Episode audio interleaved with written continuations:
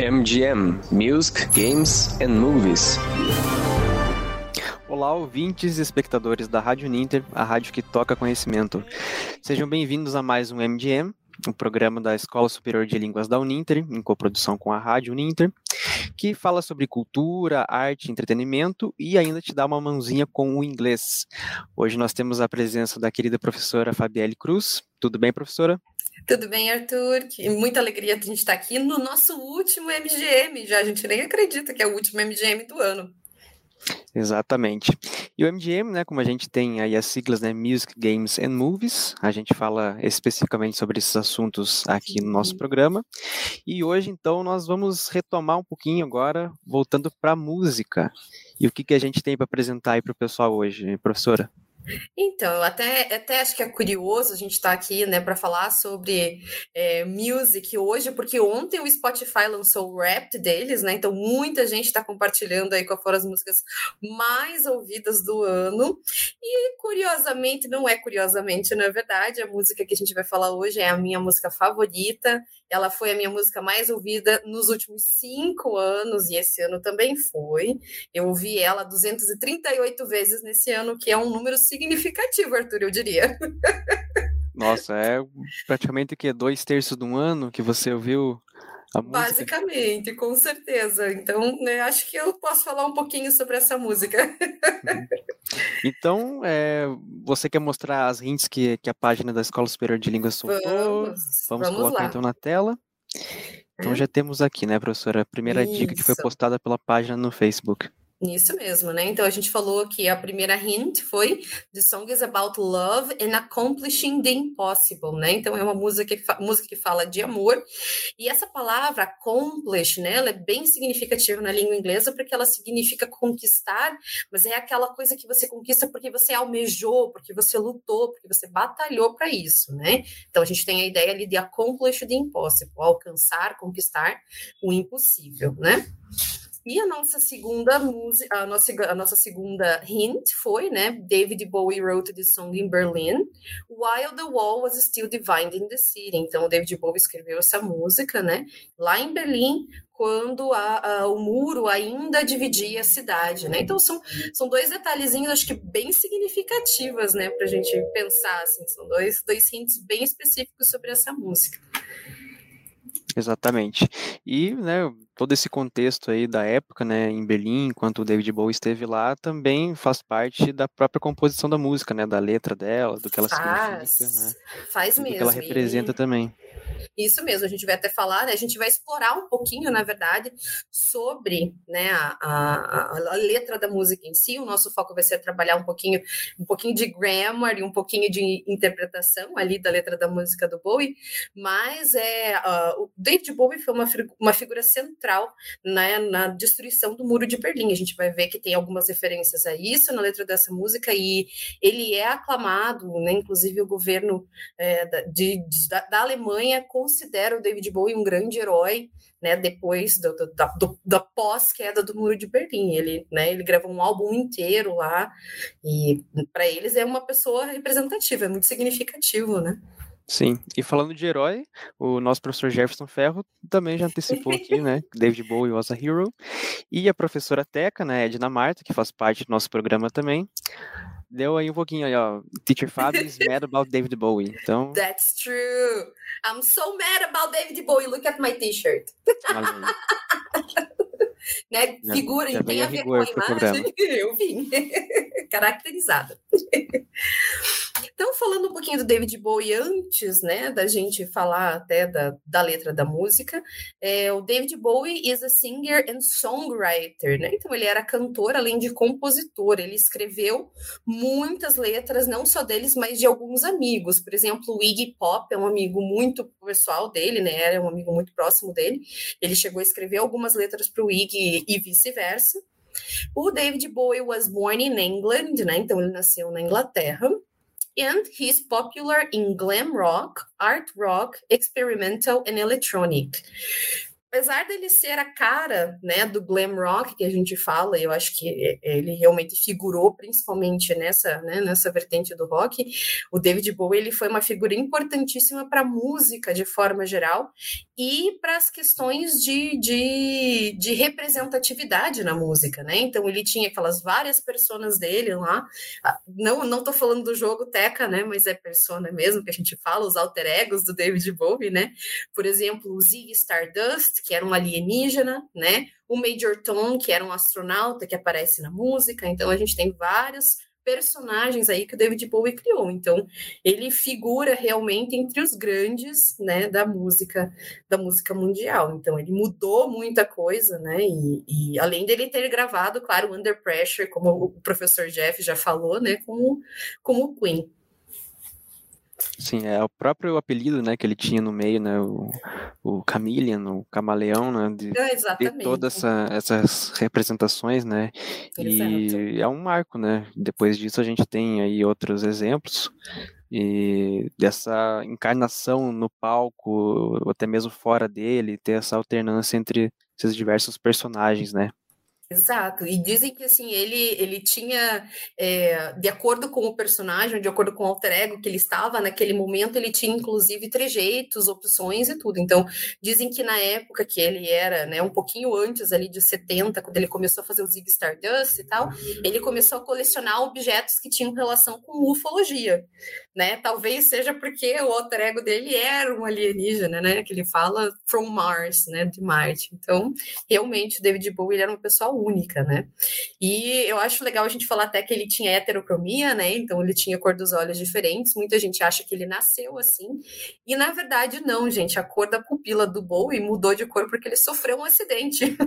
Quando ele era criança, ele estava brincando com um colega, e aí, né, com é, com é, ele levou o brinquedo entrou no olho dele e aí mudou mudou a cor da íris o que é bem impressionante né Uhum. É bem uma característica dele, né? Do, Virou uma característica. Dele. E também só aproveitando, mas sem fugir um tanto do tema, né? Você falou de, desse personagem de, de Marte e tudo mais. Uhum. É, o David Bowie ele também era ator, né? De filmes. E um dos filmes Sim. que ele é mais reconhecido, no qual ele era protagonista, é aquele O Homem que Caiu na Terra, no qual ele é justamente um alienígena que acaba vindo para a Terra numa uhum. missão e tudo mais. Então tem essa, essa utilização da persona dele também nesse outro meio que é o cinema, né? Com certeza. E ele é muito famoso pelo filme Labirinto também, né? Que é um filme infantil. Que quem faz, quem fez, aliás, foi o Jim Harrison, que é o que, criador dos Muppets, né? Então ele é o rei dos goblins. Eu adoro aquele filme, eu achava o máximo assistir quando eu era criança, né? Então é maravilhoso. Então, realmente, o David Bowie ele foi uma pessoa muito, muito flexível. É, teve uma, uma morte muito prematura e muito triste, né? Vítima de câncer. Então foi para mim assim e para muitas pessoas que eram fãs dele foi uma, uma grande perda, né? Sim. Eu vi ali, tô errada, Arthur, que algumas pessoas comentaram que o, o favorite song é Modern Love. Ah, o Jefferson se manifestou aqui, então, se corrigindo. É. Modern Love, então, Jefferson. Eu gosto demais de Modern Love também, acho que é uma das minhas favoritas, mas não, não ultrapassa essa. Falando em essa, então, né, a música que nós vamos falar é Heroes, da David Bowie, né? Eu acho muito legal a gente já prestar atenção nesse título, né, Arthur? Porque ele tem uma grafia muito específica. Por quê? Porque ele está entre aspas, né? Significa que o David Bowie, desculpem, o David Bowie não entendia esse hero como um hero que a gente tem em mente, né? Aquela pessoa que ultrapassa tudo, que é poderosa, que tem poderes sobrenaturais, né? Ele está falando heroes no sentido figurado, né? No sentido de, de ser uma pessoa melhor, de conseguir algo, de fazer algo por si, né? Então eu acho bem interessante a gente já começar falando que Heroes tem esse, né, quotation marks aí no título, né? Sim, é que tem tudo a ver né, com a letra e o contexto da época, com né? Com a pelo... letra e o contexto, exato.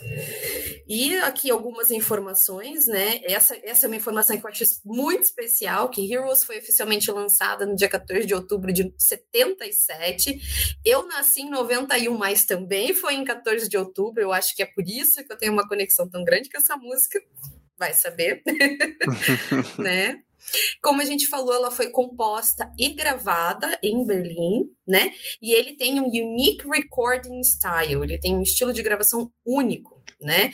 Então, se você ouve a música, a voz do David Bowie vai crescendo, ela aumenta cada vez mais. E para isso, gente, eles gravaram de uma forma e assim, inusitada no estúdio, né? Então eles começaram com o David Bowie cantando na frente do microfone, e aí conforme a música ia crescendo, o microfone ia sendo afastado do Bowie para propositalmente ele ter que gritar a letra da música, né? Tanto é que a letra termina com ele gritando e você sente o esforço dele para chegar a voz dele no, no microfone, né? Então é, é único realmente. Uhum.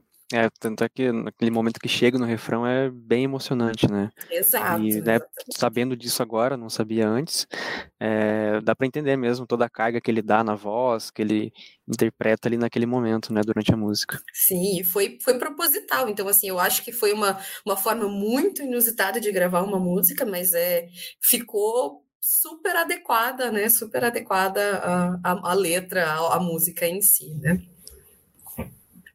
Então vamos falar um pouquinho da música, né?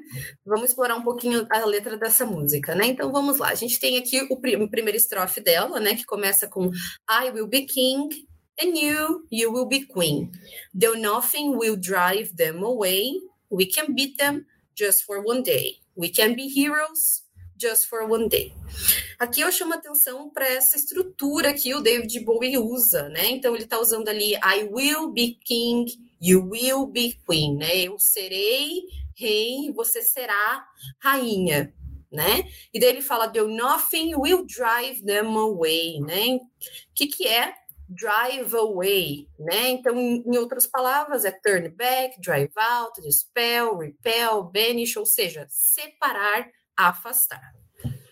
Então, aqui nesse comecinho, a gente tem aí a, a, figuração, né, de, de, disso, né, de que eu serei rei, você será rainha, e nada vai afastar isso de nós, é nesse sentido, né? E aí ele fala, we can beat them just for one day. Aí esse demo a gente pode deixar aqui, né, pendurado, porque esse demo vai sendo clarificado no decorrer da música, né, justamente por causa do contexto que nós falamos, né? E aí ele fala, we can be heroes just for one day. Então, né, a gente tem essa, essa ideia de drive away, né? Eu vou ser uma coisa, você será outra e nada vai afastar. A segunda estrofe, ela já muda um pouquinho. And you, you can be mean. And I, I'll drink all the time, because we're lovers, and that is a fact. Yes, we're lovers, and that is that.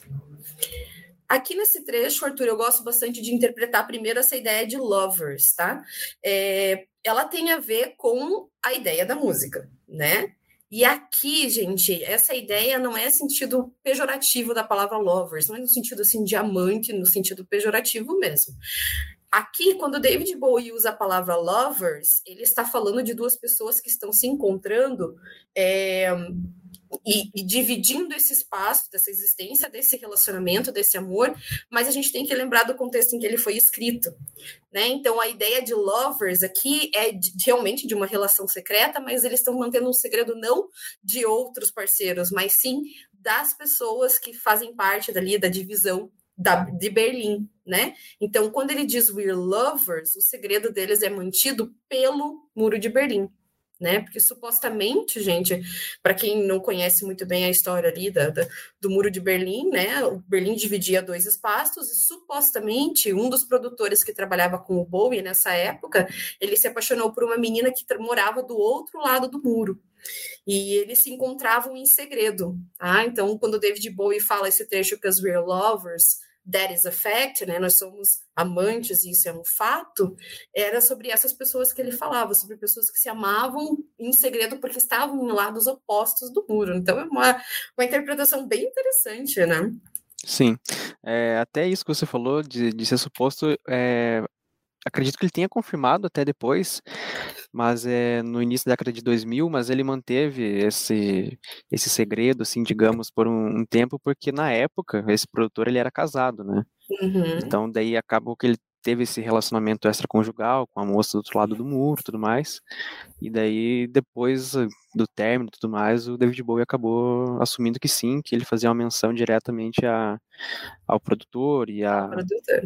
e a amante dele, mas que né sabendo do contexto, sabendo de tudo, eles são duas figuras que representam algo muito além, né, disso. Muito além, exato. Apesar de, né, na época, eles serem lovers, realmente, no sentido de, de, de terem um caso extraconjugal, né, de, é, na, na, ideia do Bowie era isso, né, eles eram lovers porque o segredo deles era o muro de Berlim, né, a divisão do muro. Então, é, o David Bowie se pegou mais a esse lado, a esse segredo, né, digamos assim. E aqui nesse trecho é bem interessante a gente perceber que nós temos three main verb tenses, né? Três verbos, uh, tempos verbais principais. Então a gente tem ali o simple present, que a gente está usando para description, né? Então a gente usa o presente simples para descrição, quando ele fala we are lovers, that's a fact e assim por diante. Né? Nós temos o modal verb can, que representa uma possibilidade, né, uma condição, quando ele fala uh, we can beat them, e nós temos também o Simple Future com will, que representa possibilities, né? Possibilidades também. Só que aí, é, Arthur, acho que a gente pode até pensar um pouco por que, que ele usa will e por que, que ele usa can, né? Isso é uma característica da língua inglesa. Um will representa uma coisa que é uma possibilidade, mas ela é um pouco mais difícil de ser obtida. Às vezes é uma coisa que a gente está é, tá prevendo que vai acontecer, eu tenho algumas evidências, mas eu, é, é muito incerto né? Quando o can é o verbo poder, né? Nós podemos vencê-los. Quando ele fala we can beat them, né? Nesse sentido, nós podemos vencê-los. Então, a ideia do can aqui, ele é uma possibilidade um pouco mais provável de acontecer do que quando ele usa o will, né? E aí a gente tem um pedaço do, do que seria o refrão, mas na verdade a música não tem exatamente um refrão, né? Então ele fala aqui, though nothing will keep us together. Então nada, né, vai nos manter juntos. Novamente lembrando do contexto que era, né, o muro de Berlim. We could steal time just for one day. We can be heroes forever and ever. What you say? Então, essa frase aqui do começo, né, é, nothing will keep us together, era justamente por causa disso, né? Como o Arthur falou, o Tony Visconti, o produtor dele, era casado, e, além de tudo, tinha o contexto do Muro de Berlim. Então, eles já sabiam que nada ia mantê-los juntos, né? Iam mantê-los nessa relação. E aí ele fala, we could steal time, né? Nós podemos roubar tempo, nós podemos, é como se ele quisesse dizer, nós podemos criar tempo, nós podemos dar um jeito de estar juntos, pelo menos por mais um dia, né? É, e aí a frase clichê, né? A frase padrão da música é a frase We Can Be Heroes, e aí eu gosto muito dessa expressão for forever and ever, né? É como se a gente quisesse dizer para sempre e sempre, ou para sempre e além. Hum? E essa, esse trecho em especial, ele se tornou bem famoso porque ele faz parte de uma das músicas principais, que é uma, um, um mashup lá, uma, uma música que eles pegam, vários trechinhos, como se fosse um popurri, né? No Moulin Rouge. Então, quando a personagem da Nicole Kidman e o personagem do Evan McGregor, eles se conhecem, eles se encontram pela primeira vez, né, no elefante dentro do Moulin Rouge, ela, eles cantam essa música uma pra, um para outro. Eu acho muito legal que ele fala, né, a, a, é, eles, eles cantam essa música como se eles estivessem falando um com o outro, né? Então, eles usam a letra do David Bowie quando ele fala, né, We could steal time just for one day, tem a ver com o fato de que a Nicole Kidman, ela interpreta uma cortesã nesse filme, né? Então, assim, o romance deles era proibido. Então, eles articularam super bem com a ideia do filme, né, Arthur? Sim, conseguiram adaptar. O Mulan. Rouge eu não cheguei a ver, é, não sou muito fã do diretor, né, que é o Baz Luhrmann, Sim. mas o Heroes também está presente em outros filmes, né, professora? Não sei se você chegou muitos. a separar para a gente comentar alguns. Muitos. Eu trouxe um mais para o final, só agora também. Ah, tá. então vamos deixar para lá, pessoal. Não, vamos deixar para lá, que depois o pessoal fica na expectativa aí e acompanha Beleza. o programa. então, e, e, eu acho que assim, é, foi a primeira vez que eu ouvi Heroes do David Bowie, foi nesse mashup, foi nesse mashup do, do Moulin Rouge. Tanto é que por muito tempo eu ouvi a música, a versão do Moulin Rouge, porque eu achava o máximo. E aí eu fui cada vez mais me apaixonando pela música do David Bowie, até que um dia eu tive, eu tive um grande amor, mentira, eu tenho ainda. Meu marido, né, ele, ele gosta muito dessa música e a gente teve toda uma história. A história do nosso relacionamento tem a ver com a música também, então a gente brinca que essa música é super especial pra gente. Então, ela me acompanha desde Moulin Rouge, mas foi por causa do meu relacionamento com meu marido, que é super fã de David Bowie, mais do que eu. É, que aí virou a música clássica. Então é por isso que eu acho que ela é a minha música pelos cinco últimos anos, sabe? Além, como você comentou, né, da própria data de nascimento e a data de lançamento. Então tá você presente viu?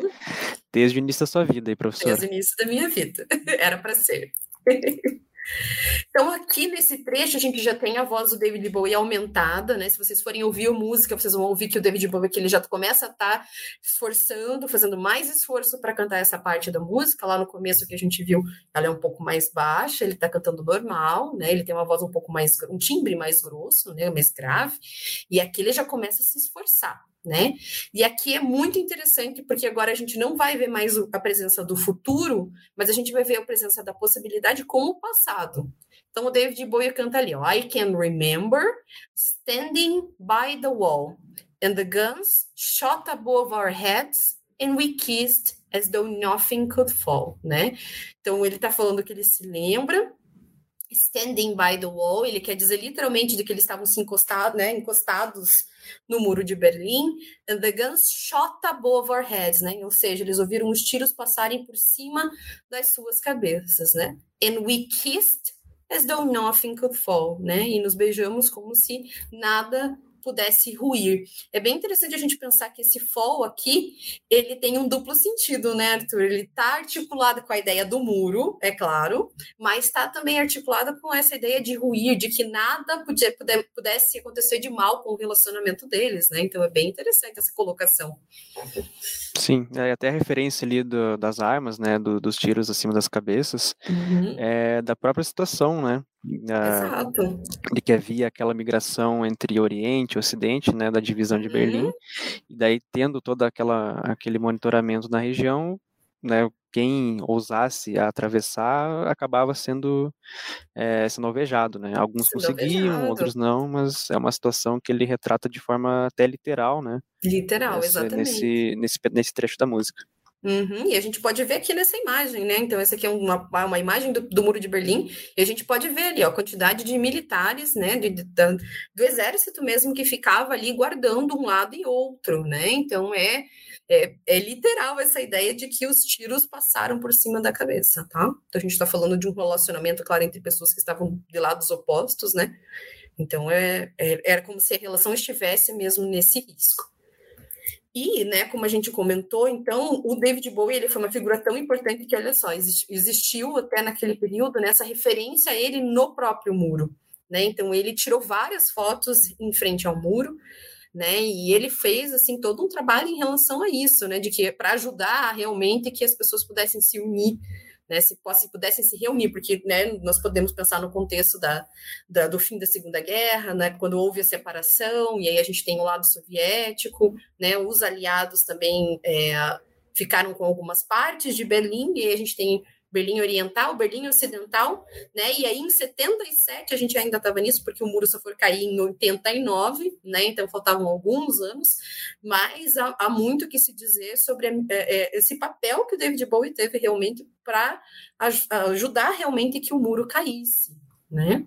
Sim, é como você bem citou, né? Apesar de ter essa diferença aí de 12 anos do lançamento da música até a, a, queda do muro, é, e de, tem essa atribuição que você comentou no início do programa, né, do, do governo alemão ter saudado ele pela, pela representatividade que ele teve naquele momento e até mesmo na queda, uhum. e muitos atribuem isso a ele de um show que ele fez na Alemanha em 87, né, no lado ocidental e no qual ele, ele apresentou também a música Heroes né, naquele momento. É, e é, na verdade, é, todos os shows que o David Bowie fez né, durante a vida dele em Berlim, ele sempre terminava o show com Heroes, né? Apesar de não ser uma das músicas que ele gosta de usar para ele gostava, aliás, de usar para terminar o seu show, ele fazia questão de fazer isso em Berlim justamente por causa dessa, né, essa relação que ficou essa marca que ficou em relação a letra, né, e a música de Heroes. E o álbum inteiro, né, o álbum inteiro que tem, que se chama Heroes também, foi gravado todo na cidade de Berlim, então para eles ficou sendo uma marca realmente dessa mudança que o David Bowie causou, né. E aí a gente tem então o final da música, e esse final da música é muito interessante, porque novamente ele vai trazer o Muro de Berlim, mas agora a gente tem uma, é, uma, uma, coisa figurativa, né? Não é literal esse momento. Então ele fala, and the shame was on the other side, né? A vergonha estava do outro lado. Né? Então, é como se ele quisesse dizer, a gente não estava, não, né? Nós não sentíamos medos, nós não sentimos vergonha, né? Porque ele aqui acompanha aquele trecho anterior de que eles se beijavam contra a parede e ouviam os tiros, né? Então é, é metafórico esse on the other side, mas ao mesmo tempo ele tem a, a, o muro de Berlim novamente figurando nessa cena, né? E aí a gente tem o We Can Beat Them, que retoma lá do comecinho, né? Que ele também falava We Can Beat Them forever and ever. Then we could be heroes just for one day. Né? Um, e a música termina com We're Nothing and Nothing Will help, help us. Então, nós não somos nada, né? E nada vai nos ajudar.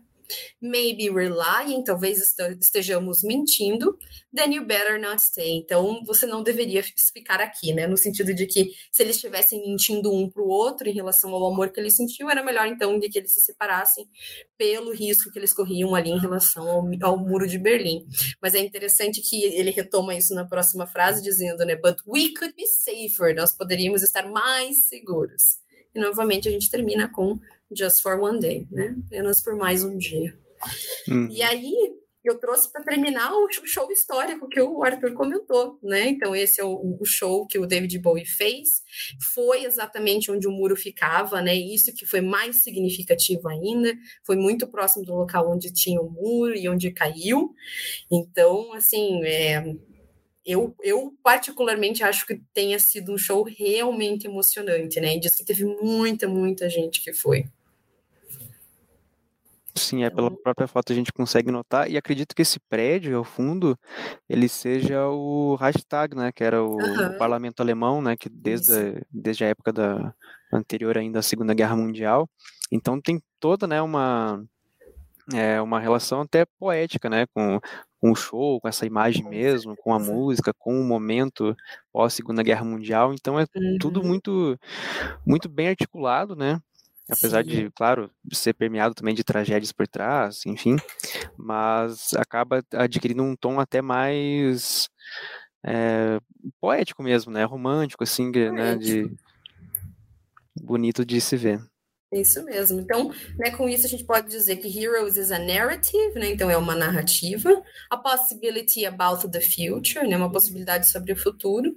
There are doubts, possibilities, uncertainties, né? Então tem dúvidas, possibilidades, incertezas. E aqui eu trouxe para a gente terminar o meu filme favorito, que tem a, referência sobre a música, né? Que é o Perks of Being a Wallflower, As Vantagens de Ser Invisível.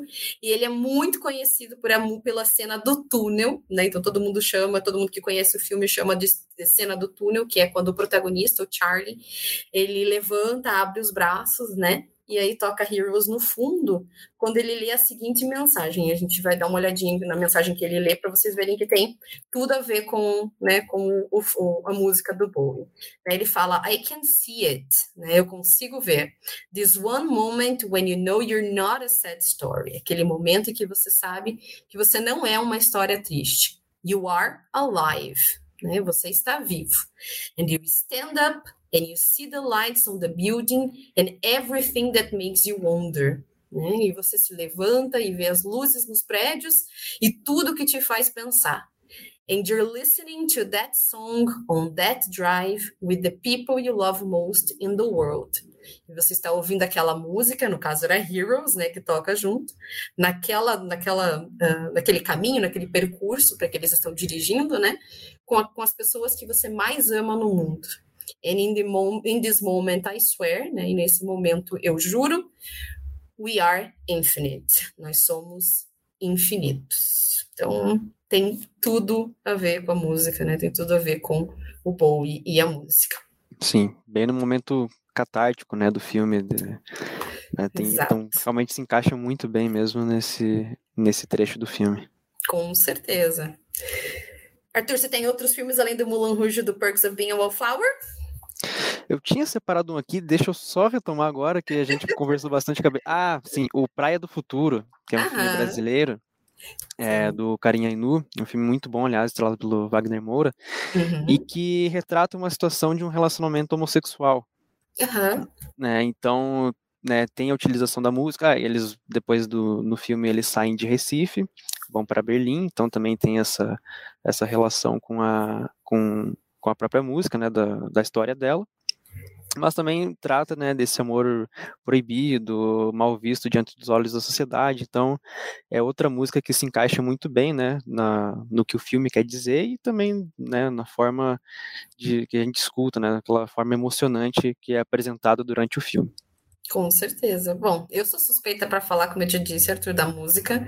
Ela realmente tem um lugar muito, muito especial no meu coração e eu acho assim que é uma música que a gente pode explorar muita coisa, né? Então a gente viu ali, em termos gramaticais, a gente viu o futuro, viu o simple present, viu o modal can, viu o passado, né? Em termos de narrativa, a gente tem uma história toda conduzida em seis minutos de música, né? E em termos de história, história, a gente está falando de história, né? História da, da sociedade sociedade, da, das guerras, aí a gente pode pensar no Muro de Berlim. Então a gente tem muito que ser visto, muito que ser explorado nessa música, né?